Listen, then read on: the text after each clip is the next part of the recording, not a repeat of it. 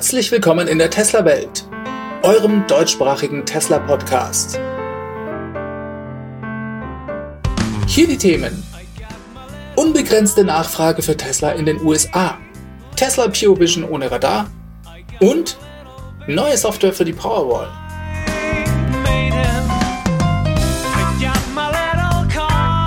Mein Name ist David und dies ist die Folge 174.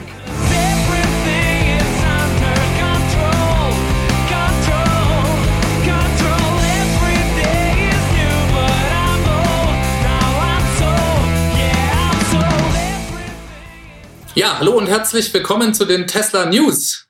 Ich bin hier mit dem Lars vom TFF. Hallo Lars, schön, dass du da bist. Hallo David, schön wieder hier zu sein. So, wir reden ein bisschen über die News der Woche. Es gab großartige News für Tesla und zwar als allererstes mal aus den USA. Die Steuererleichterung hat, ähm, nimmt langsam Form an in den USA und zwar hat hier der Finanzausschuss vom Senat ein neues, das neue Gesetz, ja, nicht durchgewunken, aber doch eine Hürde wurde genommen. Und äh, das ist eine Bombennachricht auch für Tesla, weil Tesla als einer der wenigen die Produktion so krass skalieren kann. Und äh, das schauen wir uns mal ein bisschen im Detail an. Lars, ich habe mir das mal angeschaut, schon mal. Ähm, und äh, ja, das ist, sind einige Punkte, die man da besprechen kann.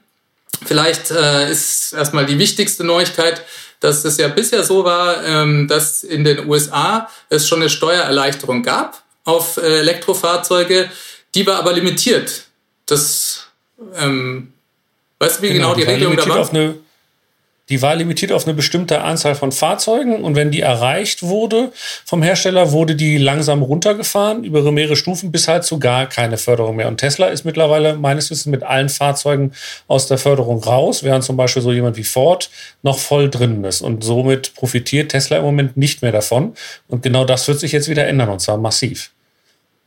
Genau, und ich glaube, es war neben Tesla sogar noch GM, die auch schon rausgeflogen sind aus dieser Förderung was eigentlich auch ein bisschen kontraproduktiv wird äh, oder wirkt aus amerikanischer Sicht, weil damit zwei große amerikanische Hersteller aus der Förderung raus sind und eben nur noch Ford quasi die bekommt und eben die ganzen ausländischen Hersteller, ne, die Elektroautos oder elektrifizierte Fahrzeuge bauen. Deswegen haben sie das jetzt wieder abgeschafft. Und Tesla ist damit, äh, qualifiziert sich damit wieder für diese Steuererleichterungen. Jetzt, was auch super interessant ist, dass eben das nicht mehr auf eine bestimmte Anzahl von Fahrzeugen limitiert ist, sondern eigentlich ist es nach oben hin offen. Und diese Förderung gibt es bis zu dem Zeitpunkt, an dem 50 Prozent der neu zugelassenen Fahrzeuge in den USA elektrisch oder plug-in elektrisch sind. Ja, amerikanischer Markt äh, sind 17 Millionen Fahrzeuge pro Jahr. Das ist schon eine heftige Ansage, weil das wird in den nächsten Jahren quasi eine unbegrenzte Nachfrage für Tesla bedeuten in den USA. Ja, ich hoffe, dass wir dann hier noch Model S nach Deutschland kriegen, weil die sind nämlich auch in der Förderung dann drin. Ähm, und ich denke, das dürfte dem Model S nochmal wieder einen gehörigen Aufschwung besorgen. Ja, du sagst es, da ist, ähm, also das geht bis 80.000 Dollar und da ist die, ja, die Long-Range-Variante des Model S gerade noch so drin ja, es gab noch eine ganze Menge anderer Faktoren, die ähm, interessant waren an dieser, an dieser Meldung. Zum Beispiel werden auch Nutzfahrzeuge im professionellen Bereich gefördert, also auch der Tesla Semi-Truck bekommt eine Förderung. Ähm, da ist es sogar so, dass äh, sie ähm, sich den Unterschied zu einem Verbrennungsfahrzeug anschauen und ähm, da bis zu 30 Prozent des Unterschieds bezahlen. Ja, also so, wenn wir mal ein Rechenbeispiel nehmen, man sagt, es ist vielleicht 50.000 Dollar Unterschied zwischen einem Semi-Truck und einem Verbrenner-Pendant, dann würden sie da eben 15.000 Dollar fördern in dem Fall. Also das ist auch richtig heftig.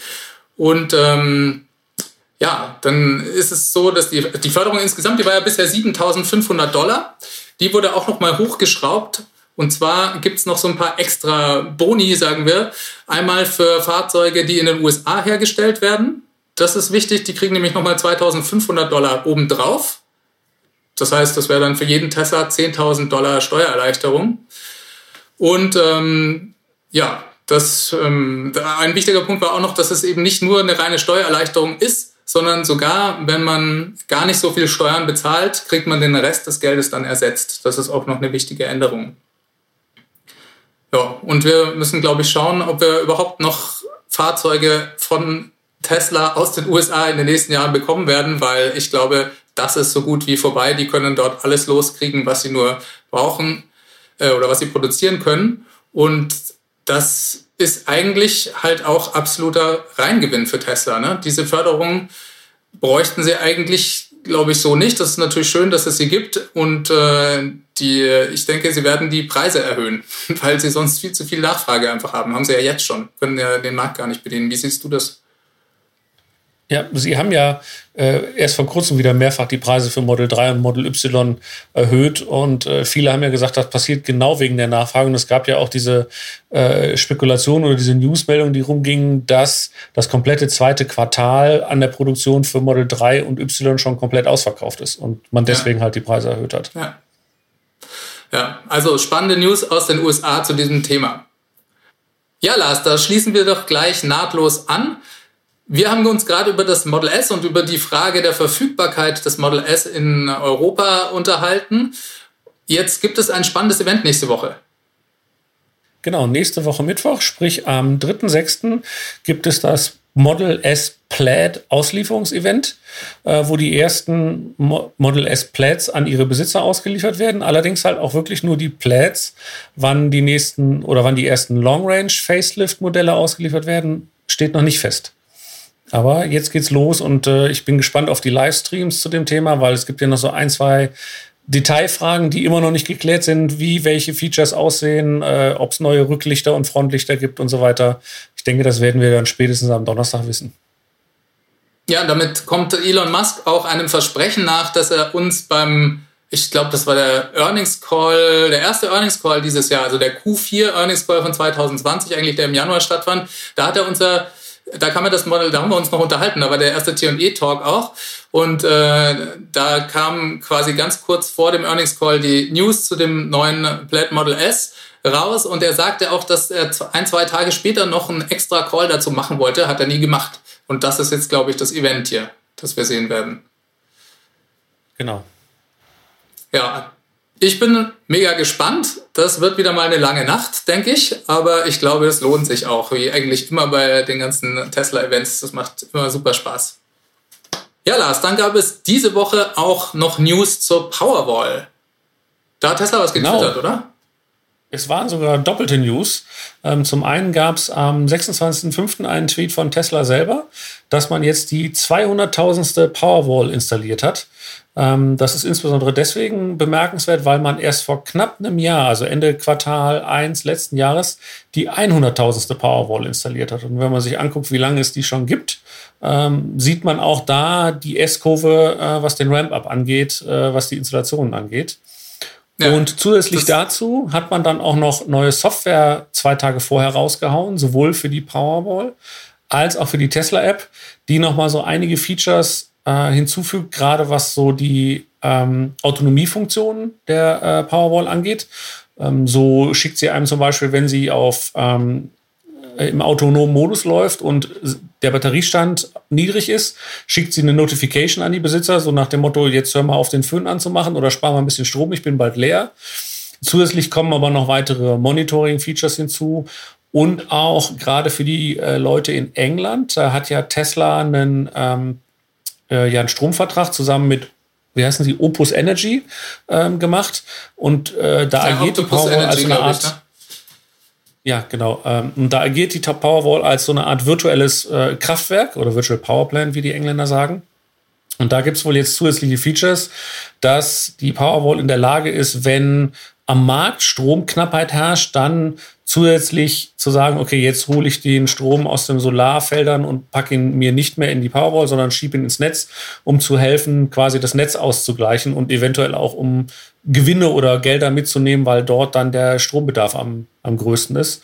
Und das ist natürlich super spannend äh, für die Zukunft, weil dann halt tatsächlich die Powerwalls dazu beitragen können, das Netz zu stabilisieren.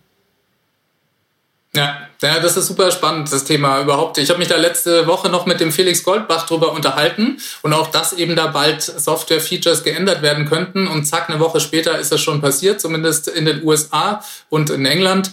Ähm, das ist, ja, geht einfach schnell bei Tesla und ist sehr spannend, was da noch alles kommen wird.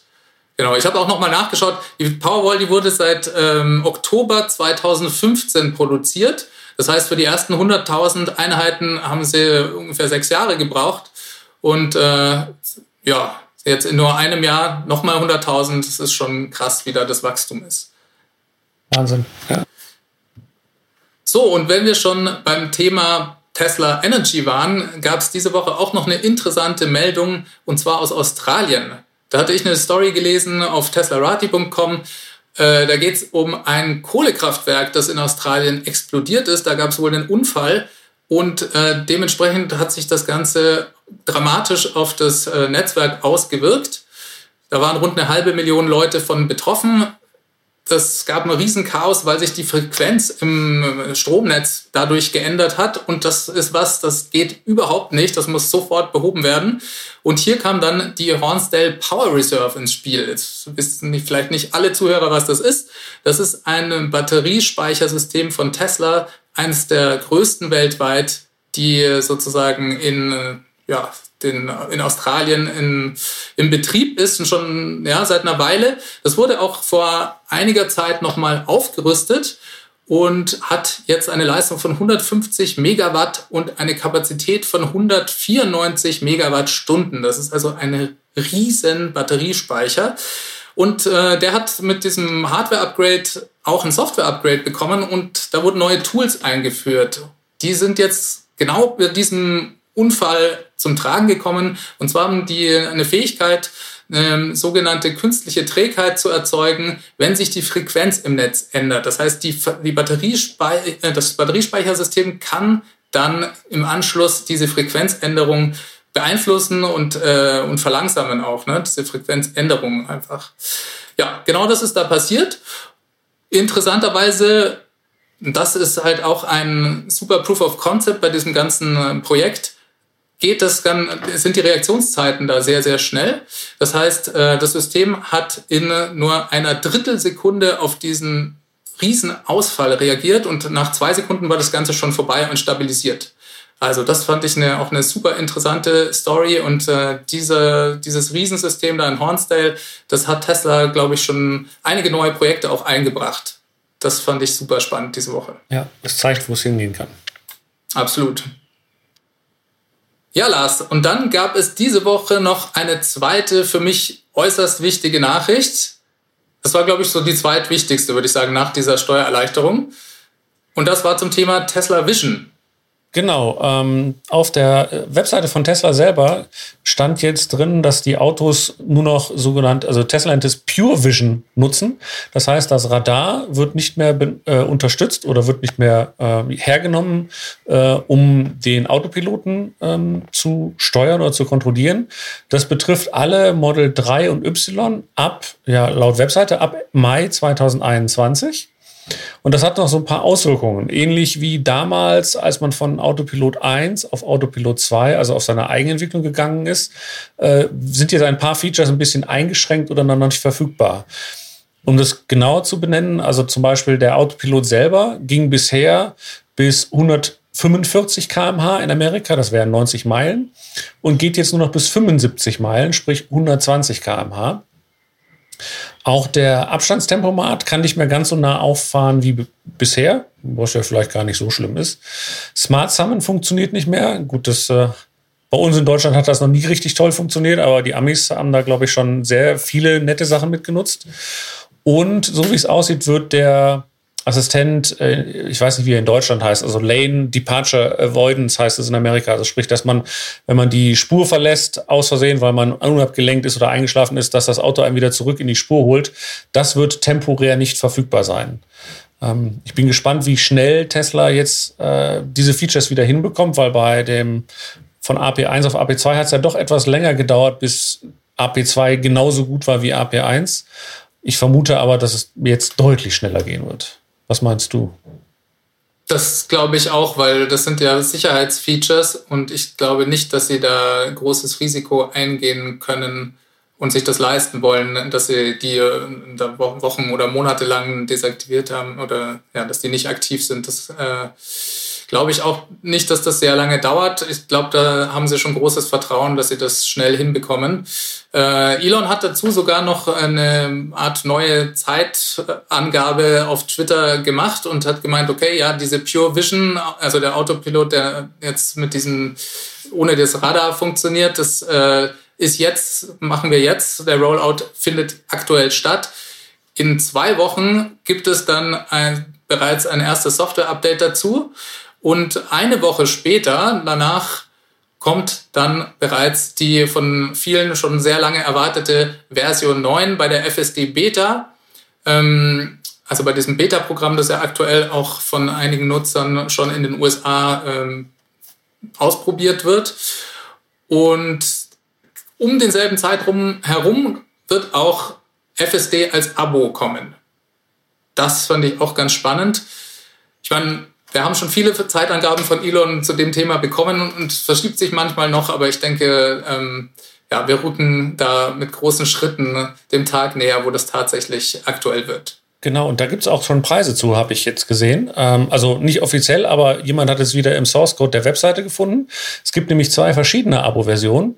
Es gibt einmal nur das Enhanced Autopilot oder wie die Amerikaner das nennen, nur für Highway Driving.